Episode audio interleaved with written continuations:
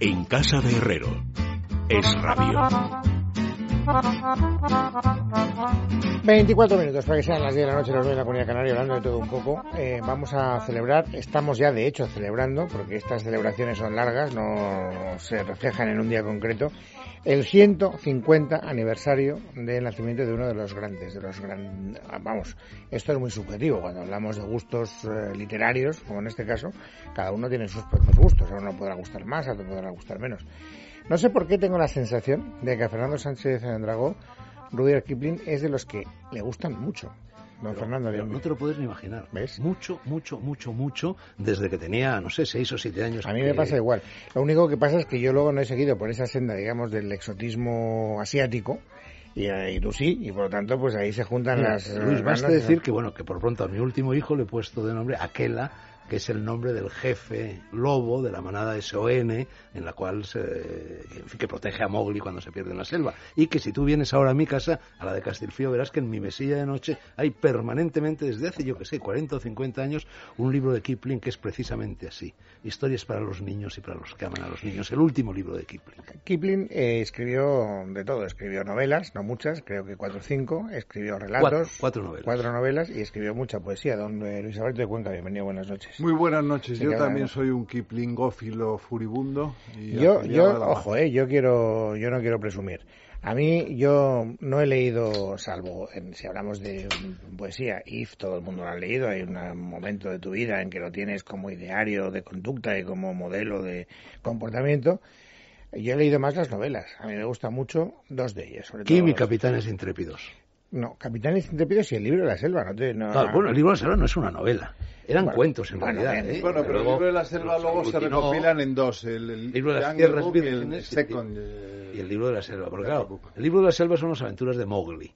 En cambio, luego están los cuentos La Foca Blanca, Hati, el elefante, eh, Tomai de los elefantes, que luego se llevó al cine también con Sabu, y sobre todo Rikki Tikki Tavi, la mangosta, que es uno de mis personajes favoritos de toda la historia de la literatura. Pero tú fíjate, déjame que diga una cosa. Yo creo que en la literatura hay muchos tipos de literatura. Hay una literatura que divierte, y ya está, que entretiene. Hay una literatura que emociona, hay una literatura que ilumina, hay una literatura que enseña, y hay una literatura que para mí es la más alta de todas, que es la que genera mitos la que eh, eh, se cuela en el imaginario de generaciones y generaciones y generaciones. Y ese es el caso de Kipling. Kipling ha generado una cantidad de mitos extraordinarios, ¿no? A través de sus cuentos. Bueno, y además el cine. Claro, ha sido llevado al cine repetidas veces. Y una de mis películas favoritas es la de Houston, El hombre que pudo ser rey, el hombre que pudo reinar, el hombre que pudo reinar eh, con eh, Michael Caine y Sean Connery, basado en ese cuento extraordinario que es la más hermosa historia jamás contada porque él era un cuentista magnífico, magnífico, ¿no? Como cuentista cuento en el que él sale, cuento en el que él sale, tú sabes, en la película, en, en, la película Kipling, Kipling es actor en el tren, sí, y además confiesa, confiesa su pertenencia a, a, la masonería. Él a los 20 años en la Orlo eh, eh, ingresó en la masonería, ¿no? Porque él se forja, es, curioso porque hay cierto paralelismo en esto entre Kipling y Hemingway, los dos grandes viajeros, los dos aventureros, ¿eh? y, ya sabéis que Hemingway echó los dientes en el mundo de la literatura, del periodismo, pero de ahí saltó la literatura en el Toronto Star, y estuvo un par de años en el Toronto Star, pero aprendió muchísimo allí, ¿no? Eh, que luego aplicaría a sus novelas. Bueno, pues eh, Kipling lo aprendió todo también cuando tenía 18, 19, 20 años, y fue chico para todo en un pequeñísimo periódico de Lahore, eso que hoy pertenece a Pakistán, que se llamaba algo así como el diario militar y cívico, ¿eh? y ahí es donde aprendió todas las leyes del oficio. Curiosamente, él aprende antes el hindi que el inglés, o sea que se empieza... A pesar de que él es hijo de funcionario británico. Pero su padre, No, no, nace en Bombay. Nace en Bombay. a los seis años se lo llevan a Inglaterra, se quedan sus padres en la India. y él es, sí, luego, cuando vuelve porque él se lo lleva, porque era un hombre de existencia atormentada, ¿eh? En primer lugar porque sufrió malos tratos desde los 6 hasta los 13 Pero no de sus padres, no, de, su no de sus padres, de su, sí, de su... De su babysitter, o como se dijera eso. De su nani. Educadora, de... Su institutriz. Es que, hay que, es que claro, pero... Es Cuidadora, nani, sí, la... Institutriz, institutriz, es institutriz sí, porque es del, es del Imperio Británico y por lo tanto una institutriz como Dios manda. Pero luego tuvo dos golpes tremendos a lo largo de la vida. Se le mueren dos hijos. Una hija a los cinco años y luego un hijo a los 20 años en cierto modo por su culpa, por su causa. No, sí. No, en cierto modo no, por su Porque culpa. lo Se a él lo lleva a la guerra. se se empeñó en alistarlo a pesar de que rechazado. no era apto para ir al ejército, pero yo no sé por Tenía qué. una Porque discapacidad. pero Era Kipling miope. era un hombre Era que tenía una, una idea transpersonal de sí mismo y el imperio británico para él lo era todo. Quiero decir, era un tipo que, que creía Claro, fundamentalmente en los valores imperiales. Incluso él creía que de algún modo el imperio británico lo que hacía era resucitar de sus cenizas el gran imperio romano antiguo, no cabe la menor duda, lo tenía Fíjate, clarísimo. curiosamente, eh, eh, Kipling es el hombre, el escritor que recibe el premio Nobel en toda la historia, creo yo, Más de los joven. premios- más joven, a los 42 años. Luego llegará, Todavía no los había cumplido. luego llegará Albert Camus, que lo recibe a los 44, pero Kipling todavía antes. Y una, ya sabéis que la Academia de Estocolmo, bueno, da unas motivaciones de por qué se le concede el premio Nobel a una persona. Ah, muy breves, dos o tres líneas. Y en las motivaciones por las que se le concede el premio Nobel a Kipling, eh, se dice algo que hoy horrorizaría a los suecos y a gran parte de la humanidad en nombre de la corrección política. Se le da el premio Nobel por sus ideas viriles. Bueno, esas ideas viriles le llevaron a meter la pata en algo que a mi modo de ver sí que es negativo en Kipling. Siempre defendió el no voto para las mujeres. Sí, bueno, pero pareció que era un error monstruoso el que las mujeres no era votaran. el único, Luis Alberto. Bueno, pero él fue uno de los más acérrimos defensores del que no votaran las señoras. Y esto yo creo que también Ideas viene... viriles. Ideas viriles. Pero esto viene un poco lo que decía yo antes con respecto al Imperio Romano. Él había leído a Mommsen, que por Sí. cierto también fue premio Nobel como él antes. Había leído a Tácito, había leído a Suetonio, había leído a todos los grandes autores clásicos latinos. Y desde luego allí no había visto nunca que hubieran votado las mujeres en los comicios romanos. Entonces yo En Grecia tampoco votaban las mujeres. Bueno, pero él sobre todo era un romano más que un griego. ¿eh? No, pero lo digo por la famosa democracia Bueno, ateniense, no, que a todo el en- mundo se le En llena la Grecia boca es que no ahora. salían ni, ni a la puerta de la calle. En Roma era otra cosa. votaba el 10% de la población. Por supuesto. Hay que decir de todas maneras que eh, todavía el sufragismo no estaba en su pleno apogeo. O sea, en- en- Sufragismo desde 1880 es muy activo ya, ¿eh?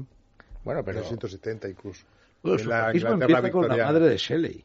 Eh, con la, perdón, con la madre de Mary Shelley, con la Shelley, sí, Wollstonecraft, ¿no? La que se casa con, con el padre, el famoso... Pero volviendo a Kipling, a mí me gustaría bueno, yo- por cierto, Kipling es un hombre que atravesó, un, eh, tuvo una travesía del desierto. Yo recuerdo cuando yo estaba en la universidad, eh, años 50, años 60, y estaba, bueno, estaba en el Partido Comunista, estaba en partidos de izquierda, progre, etcétera. Bueno, el Partido Comunista lo odiaban Claro, y que- me criticaban a mí es que- ásperamente es porque que me gustaba Kipling. Era un emblema del imperialismo, Claro, no podía ser compatible. una noche oscura del alma, ¿eh? Pero Fue y ya luego, cuando la izquierda dejó de controlar la cultura, regresó Kipling. Pero si es que tú crees que la izquierda ha dejado de controlar la cultura. Bueno, no hay, ¿Y bueno, tú crees no, que no de todo, ha, pero ha en superado parte ya la travesía Sí, del desierto? sí, sí, la- Yo creo que nos sigue superado. fascinando a sus fans, pero que tú habla con mucha gente de izquierda, a ver qué opinan de No, Kipling. no, mira, vamos a ver, Luis Alberto. Te, te voy a decir tres nombres eh, que eran Orresca reference para la gente de izquierda de aquella época. Orresco. Uno era Orresco reference, uno era Hemingway, el otro era Kipling y el otro era John Ford. Y los tres, y John Wayne, por supuesto, y todos Pero ellos han superado ya, han vuelto. por, por ejemplo, Hemingway fue un chico malo, mientras que Kipling fue un chico bueno. Y en el caso de Bueno, Ford, Hemingway además fue prácticamente comunista, ¿eh? casi casi agente por eso te digo, es, es evidente que no pueden eh, odiarlo los de izquierda porque es uno de los suyos. Sin embargo, Kipling representa muchas de las cosas que odia la gente de izquierda, el progre medio. Bueno, en la novela que mencionaba yo hace un momento, Kim, ¿eh? Kim de la India, en realidad, claro, el telón de fondo de Kim de la India es la pugna entre los rusos y los británicos por controlar la India, lo que se llama el gran juego. Bueno, Y que es- Kim, de hecho, se convierte en espía, en espía de los ingleses. que es un ¿eh? juego que, fondo. llegará incluso hasta nuestros días cuando la Unión Soviética quiere eh, llegar al Índico a través de Afganistán, con la guerra de Afganistán, claro, que claro. luego crea precisamente monstruos como Bin Laden, ¿no? Pero que realmente esa es la vieja aspiración de la Rusia zarista, es llegar al Índico. Y por eso Y, claro, se encuentra con los a mí me gustaba Kipling porque con independencia que efectivamente en el trasfondo pudiera haber, eh, digamos, eh, tomas de posición a propósito de lo que nos estaba contando Fernando, eh, era un tipo que mm, te escribía novelas de aventuras. Yo lo único que veía en, la, en Kipling, no veía nada más, tal vez porque siempre he sido especialmente corto, era la pura aventura. Me parece Eh, poco, qué maravilla. no, no, a mí me parece mucho. Y eso es lo que me hizo admirar a Kipling. Y a mí me gusta el libro de la selva porque es una sucesión Sí, eh, claro. continua de, de, de aventuras Claro, porque maravillosas. ten en cuenta que la India británica era el caldo de cultivo de toda clase de aventuras. Hay Bungadín, intrépidos, es que Claro. intrépidos es una maravilla. Tres lanceros bengalíes. Tres lanceros Capitales bengalíes. intrépidos es una verdadera maravilla. Pero es que los cuentos yo creo que todavía es superior. ¿Recordáis En aquella la instancia breve, de Capitanes Intrépidos, que le cantaba Spencer Tracy. Han abierto una escuela en el fondo del mar, donde los pescaditos van allí a estudiar. Ay, mi pescadito, no llores tú más, aunque llores y rabies, allí te estarás. La verdad es que tu Alzheimer cada vez es más galopante. ¿eh? Tienes la memoria verdaderamente arrasada. Bueno, sí, pues mira, eh, es que a mí, a mí como poeta me gustaba extraordinariamente, a pesar de que yo lo leía traducido, ¿no? Por ejemplo, eh, recuerdo en estos momentos, se me viene a las mientes un versículo, porque había muchos poemas en el libro de la selva. Cada capítulo del libro de la selva estaba encabezado por un poema. Por un poema. Y había uno, a ver si lo recordáis, que decía, cuatro cosas insaciables tiene el mundo. La boca de Jacala, Jacala era el cocodrilo, la boca de Jacala es lo primero, el buche del Milano lo segundo, las manos de los monos lo tercero, y como nunca logró verse harto, el ojo humano siempre fue lo cuarto. Que por cierto, uno de los mejores cuentos de Kipling precisamente es El ojo de Alá. No sé si lo recuerdas también, uno de los más hermosos. Háblanos de, del Kipling poeta. Kipling, poeta, aparte de los poemas insertos en los libros de la jungla, en esos dos tomos que configuran la saga de la jungla, tiene una serie de poemas realmente admirables. Uno de ellos lo has mencionado tú y todos lo hemos repetido muchas veces, porque entre otras cosas estaba en el despacho de nuestros padres, por lo menos en el despacho del mío estaba If en, inglés y en español, y el de José Antonio Primo de Rivera, lo iba a decir ahora mismo. Precisamente José Antonio mencionó en muchas ocasiones a Kipling, era uno de sus autores favoritos. Y aunque no le guste la, la, la, la juxtaposición, también en el de Andar. Sí, señor. También en el de Andar. Pero es que de todas maneras tiene poemas preciosos. Aquí he traído una antología de poemas de Kipling, traducción de José Manuel Benítez Ariza, a mi modo de ver la mejor traducción que existe, que está en Renacimiento en Sevilla. Y hay un poema admirable que, que recordará también Fernando, El prisionero, que es preciosísimo, poniéndose del lado del que precisamente ha perdido la batalla. O la canción de Puck, por ejemplo, dentro del folclore británico. Eh, la nana de Santa Elena. Puck generó tres libros de cuentos. Puck, Cuentos de las Colinas y Nuevos Cuentos de las Colinas, donde recoge efectivamente esa tradición del folclore británico. Y que casi nunca se editan tal cual, sino que se hacen, se mezclan, eh, habitualmente. Pero fijaos, por ejemplo, la primera estrofa de Leaf, eh, para que recuerden nuestros oyentes lo que dice en la traducción de Benítez Ariza. Si puedes mantener la cabeza en tu, su sitio cuando todos la pierden y te culpan por ello, si confías en ti cuando los otros desconfían y les das la razón, si puedes esperar sin cansarte, si no mientes cuando te vienen con mentiras, ni odias a los que te odian, y aún así no te las das de santo ni de sabio, etcétera, etcétera. Yo tengo estas siete versiones diferentes del Leaf colgadas en, la pared de mi despacho. Pero muy Alguna rimada, La primera que yo, que yo leí eh, difiere de esta.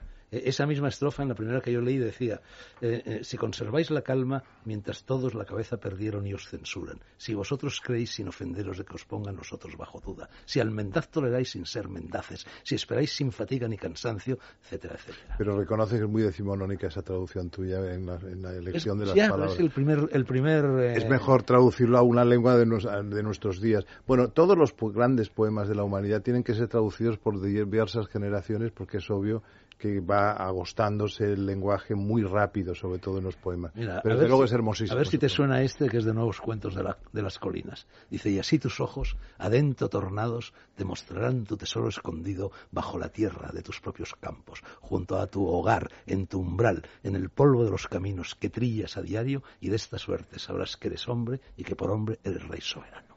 Fantástico. Que es también otra escritura también de, de Leaf de alguna manera. Sí, efectivamente repite, porque Liv también termina.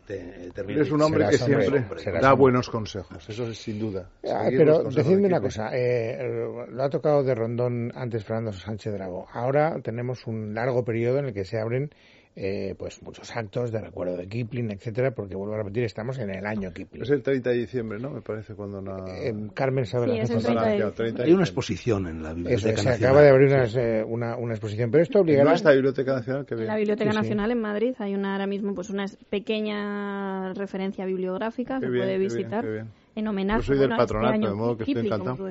Pero mucha gente tendrá que tomar posición. Y, entre la mucha gente están aquellas personas que todavía heredan el prejuicio ante Kipling. Yo creo que ya no, Luis, fíjate. Qué optimista eres, qué, optimista Bueno, vamos a verlo, pero yo creo que eso ha desaparecido. Ha habido una serie de ediciones últimas de cuentos, por ejemplo. De la, de la nevera. Hombre, yo creo que, por ejemplo, ha contribuido a ello en que gente como Alberto Mangel, el famoso judío canadiense argentino, ha, publicado una colección de cuentos admirable en el acantilado, que es una colección con vitola de llegar a todos los hogares, los progres y los menos progres, ¿no? También Sexto Piso hizo una buena antología de cuentos de Kipling. O sea, editoriales más o menos progres, entre comillas, están asumiendo la herencia de, Kipling. Eso quizá haga cambiar la cosa. Pero yo lo que estoy digo es en que en, el fragor de la taberna, con dos copitas y charlando con los amigos, los que son de izquierdas dirán que Kipling menudo imperialista, repugnante, etcétera. Yo hace mucho que no oigo a nadie que se meta con Kipling. Es verdad que Kipling odiaba la democracia y odiaba el socialismo y no lo escondía, ¿no? Lo cual, claro, lo convierte en... Pero bueno, eh, eh, eh, nuestros hijos, nuestros nietos han leído todos a Kipling o por lo menos han visto las películas. Mis nietas todavía no, porque no tienen la edad de leer ese, ese, es un gesto de, ese es un gesto de generosidad. Una cosa es que sepan lo que son y otra cosa es que lo hayan leído. Ya, bueno. Yo soy padre de cinco hijos y desgraciadamente no pondría la mano en el fuego por el hecho de que ninguno de ellos hubiera leído nada de Kipling. Tal vez que saben quién es Mowgli. Hombre, sí, pero, pero no, por Disney, por la película de Walt Disney. Pero de todas maneras hay personajes del libro de la jungla que es que están absolutamente ya insertos en lo más profundo de nuestras entetelas. Balú, Shere Khan, Mowgli, Bagheera. K, la serpiente, quiero decir que forman parte, eso es lo que ha dicho muy bien Fernando al comienzo de todo, cuando realmente eh, ha dicho que es que son mitos que se han incorporado a nuestro imaginario y eso es muy importante porque muy pocos escritores realmente han sido tan, tales creadores de mitos. ¿no? Yo si tuviera que rescatar una historia de, de, las muchas que cuenta Kipling, rescataría esa que se llama, es del libro de la selva, que se llama El Ancus del Rey cuando Mowgli visita esa, en fin, ese viejo palacio en ruinas perdido. ¿Dónde están, los, los, monos? Sí, los Bandarlog. Los y allí en el sótano hay una vieja cobra eh, que está vigilando un tesoro lleno de piedras preciosas, de gemas. Que en el fondo es el viejo cuento del dragón y el con claro, tesoro. Claro, claro. Y es una cobra que ya no tiene veneno. Eh, y Mowgli lo descubre. Y entonces se lleva únicamente el Ankus que el Ankus es, bueno, ese aguijón que utilizan eh, para manejar a los elefantes en la India, ¿no? Y ese, ese, eh, ese Ankus, que es de oro, que tiene una piedra preciosa, un diamante, una esmeralda, qué sé yo, va siendo luego robado de mano en mano. Y va, y va, dejando un reguero de muerte, un reguero de robos, un reguero de delitos, hasta que Mowgli, que va siguiendo por la selva, por los árboles, todo ese reguero de delincuencia que va generando el Ankus del rey, ya se apodera de él y lo devuelve a él. Eh, se va otra vez al palacio y se lo devuelve a la vieja cobra. Que en eso hay también mucha sabiduría oriental, ¿verdad?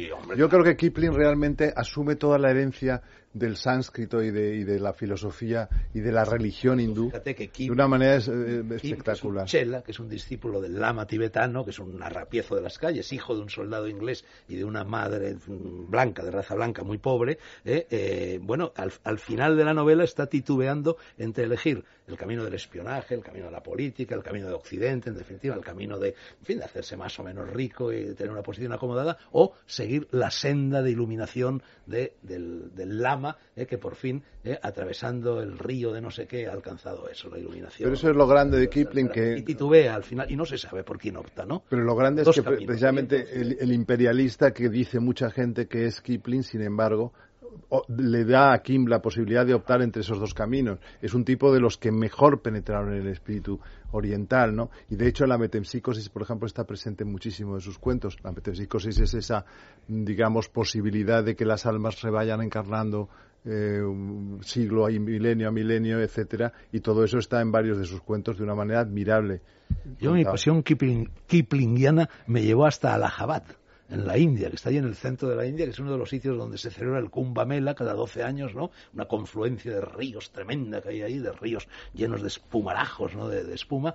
Y allí vivió Kipling un año, un par de años dirigiendo otro periódico, bueno, como asesor, prácticamente director de un periódico que se llama The Pioneer, y, vivía en un bungalow. Yo me fui para ver el bungalow, no conseguí encontrarlo, y hoy he leído en la prensa que, que está lleno de cascotes, que está vandalizado. que no existe, no, se ha museizado ni mucho menos el No, del rastro suyo en la vida no hay nada que haya perdurado de una manera especialmente... Eh, bueno, dejo un libro eh, autobiográfico que se publicó a título póstumo, algo sobre mí mismo, algo de... Sí, eso se ha editado en castellano. Pero me refiero... Pretextos lo tiene publicado. Pretextos, Me refiero a, lugares donde vivió, que visitó... No, no, sí, sí, claro, porque él, él, bueno, primero tiene, nace en Bombay, como hemos dicho, luego se va a Inglaterra y a los 20 años vuelve, se va a Lahore y a partir de ahí ya vive en lugares distintos de la India y luego empieza a viajar por todo el mundo. Y va a Japón, y va a Birmania, y va a Estados Unidos, y vive en Estados Unidos una larga temporada. Que ahí es donde se le ocurre el Capitanes Intrépidos, que es un libro, por así decir, en la estela de Jack London, ¿no?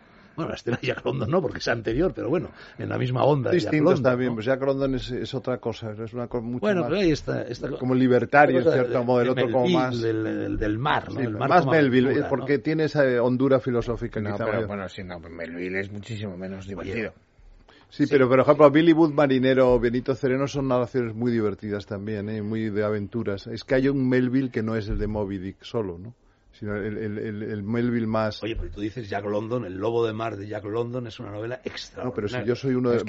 acabo de escribir un, artículo sobre Jack London diciendo que es el genio máximo de la narrativa breve mundial, o sea que yo soy un londoniano furibundo, pero digo que hay, hay una diferencia de matiz, de actitud ante la vida en un Kipling que es más ordenado, eh, que ha obedecido más a sus ancestros en su, camino y sin embargo London, que es un revolucionario en cierto modo, ¿no? Pues la, traducción que tú dices, Something of Myself, tengo aquí en unas anotaciones que ni más ni menos que Mariano Manén, María, Manén, el gran escritor catalán, la tradujo hace años al español y ha debido de reeditarse ahora.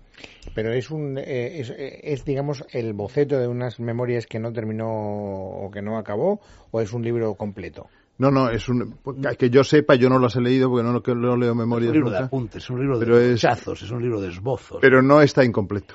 No, bueno, hay algunos de los fragmentos, o sea, sabemos de su vida, toda esta historia que contábamos al principio, de los malos tratos que recibió por parte de la institutriz, de cómo eh, él eh, solo tenía el refugio de la lectura para evadirse de esa tortura, hasta que la propia institutriz descubre que su gran placer es la lectura y se la prohíbe como un castigo añadido, todo eso está sacado del, de los apuntes Así que no, como no lo he leído yo, estoy mucho más informado que Él eh, de viaje de novios cuando se casó a los 25, 26 años y se fue de viaje de novios a Japón. Y en Yokohama se enteró de que el banco donde tenía su dinero había quebrado y se quedó en la ruina. Ay, pobre. En fin, la vida le propinó sucesivos palos eh, a Kipling. Oye, yo quería citar algo que me hizo muchísima gracia en cierta ocasión. Hay un libro de Borges. Borges era grandísimo admirador de Kipling. Iba a hablar precisamente yo ahora también de Borges. Bueno, pues yo te voy a contar una anécdota. Hay un libro escrito por un argentino, bueno, escrito no, eh, recopilado que se llama Borges el Palabrista. es uno de los libros más divertidos, inteligentes y punzantes que yo he leído en mi vida. Donde muchos se libros sobre Borges de los mejores. El Borges oral, el Borges de las anécdotas, de las impertinencias, de los alfilerazos. Y entonces uno de ellos dice, eh, Borges estaba indignado porque la Real Academia Española había dicho la palabra vikingo. Porque claro, para Borges es la Viking. Viking. Dice, sospecho que pronto oiremos hablar de Kiplingo. De hecho, con motivo de uno de los aniversarios de en 2006 del 70 aniversario de, la muerte de Kipling, escribí yo un artículo en la ABC precisamente que se llamaba Kiplingo. O sea que te que estamos en la misma onda, maestro. Bueno, señores, ha sido un placer escucharles eh, hablar de Kipling y es un homenaje que nosotros aquí humildemente le hacemos también a uno de los grandes. y he recibido muchas felicitaciones por el programa que hicimos el otro día de Cortázar. ¿eh? No me lo puedo creer. ¿Será posible? Tú que tanto has denostado el recorte de horario, el recorte muy bien, y creo que este también ha salido muy bien. sí, me está gustando mucho este espacio. Es que no hay nada como dejarse, hay que dejarse dirigir, Fernando Sánchez Dragó. Poco de humildad te vendrá muy bien en la vida. Eso quería, quería recordar el poema. Siete mujeres. Yo toda mi vida me he dejado dirigir. Bueno, eh, no saques habrás dirigido a un día como hoy, Fernando Sánchez No juegues con fuego. No, pero yo quería evocar aquel poema de, de Borges tan kiplingiano a fuerza de metempsicótico que es tú, yo, perdón, yo que tantos hombres he sido, no he sido nunca aquel en cuyos brazos desfallecía Matilde Urbach. Precioso. Eso es puro meterse. En mi novela El Camino del Corazón, en uno de los capítulos hay una cita muy breve de Kipling eh, que le viene muy bien también para terminar esta charla sobre Kipling. Dice, refiriéndose a las cosas que él cuenta, refiriéndose a la India, refiriéndose a todos esos ámbitos legendarios, novelescos, aventureros, dice, todo esto no digáis que no lo aviso, tan perdido está ya como la Atlántida. Y es cosa más bonita. Y es verdad que, tiene que ver la idea actual con la de Kipling. Don Fernando, don Luis Alberto, ha sido un auténtico placer. La semana que viene más, ¿os parece bien? Hombre, encantado. Las 10, las 9 en Canarias. En casa de Herrero, es radio.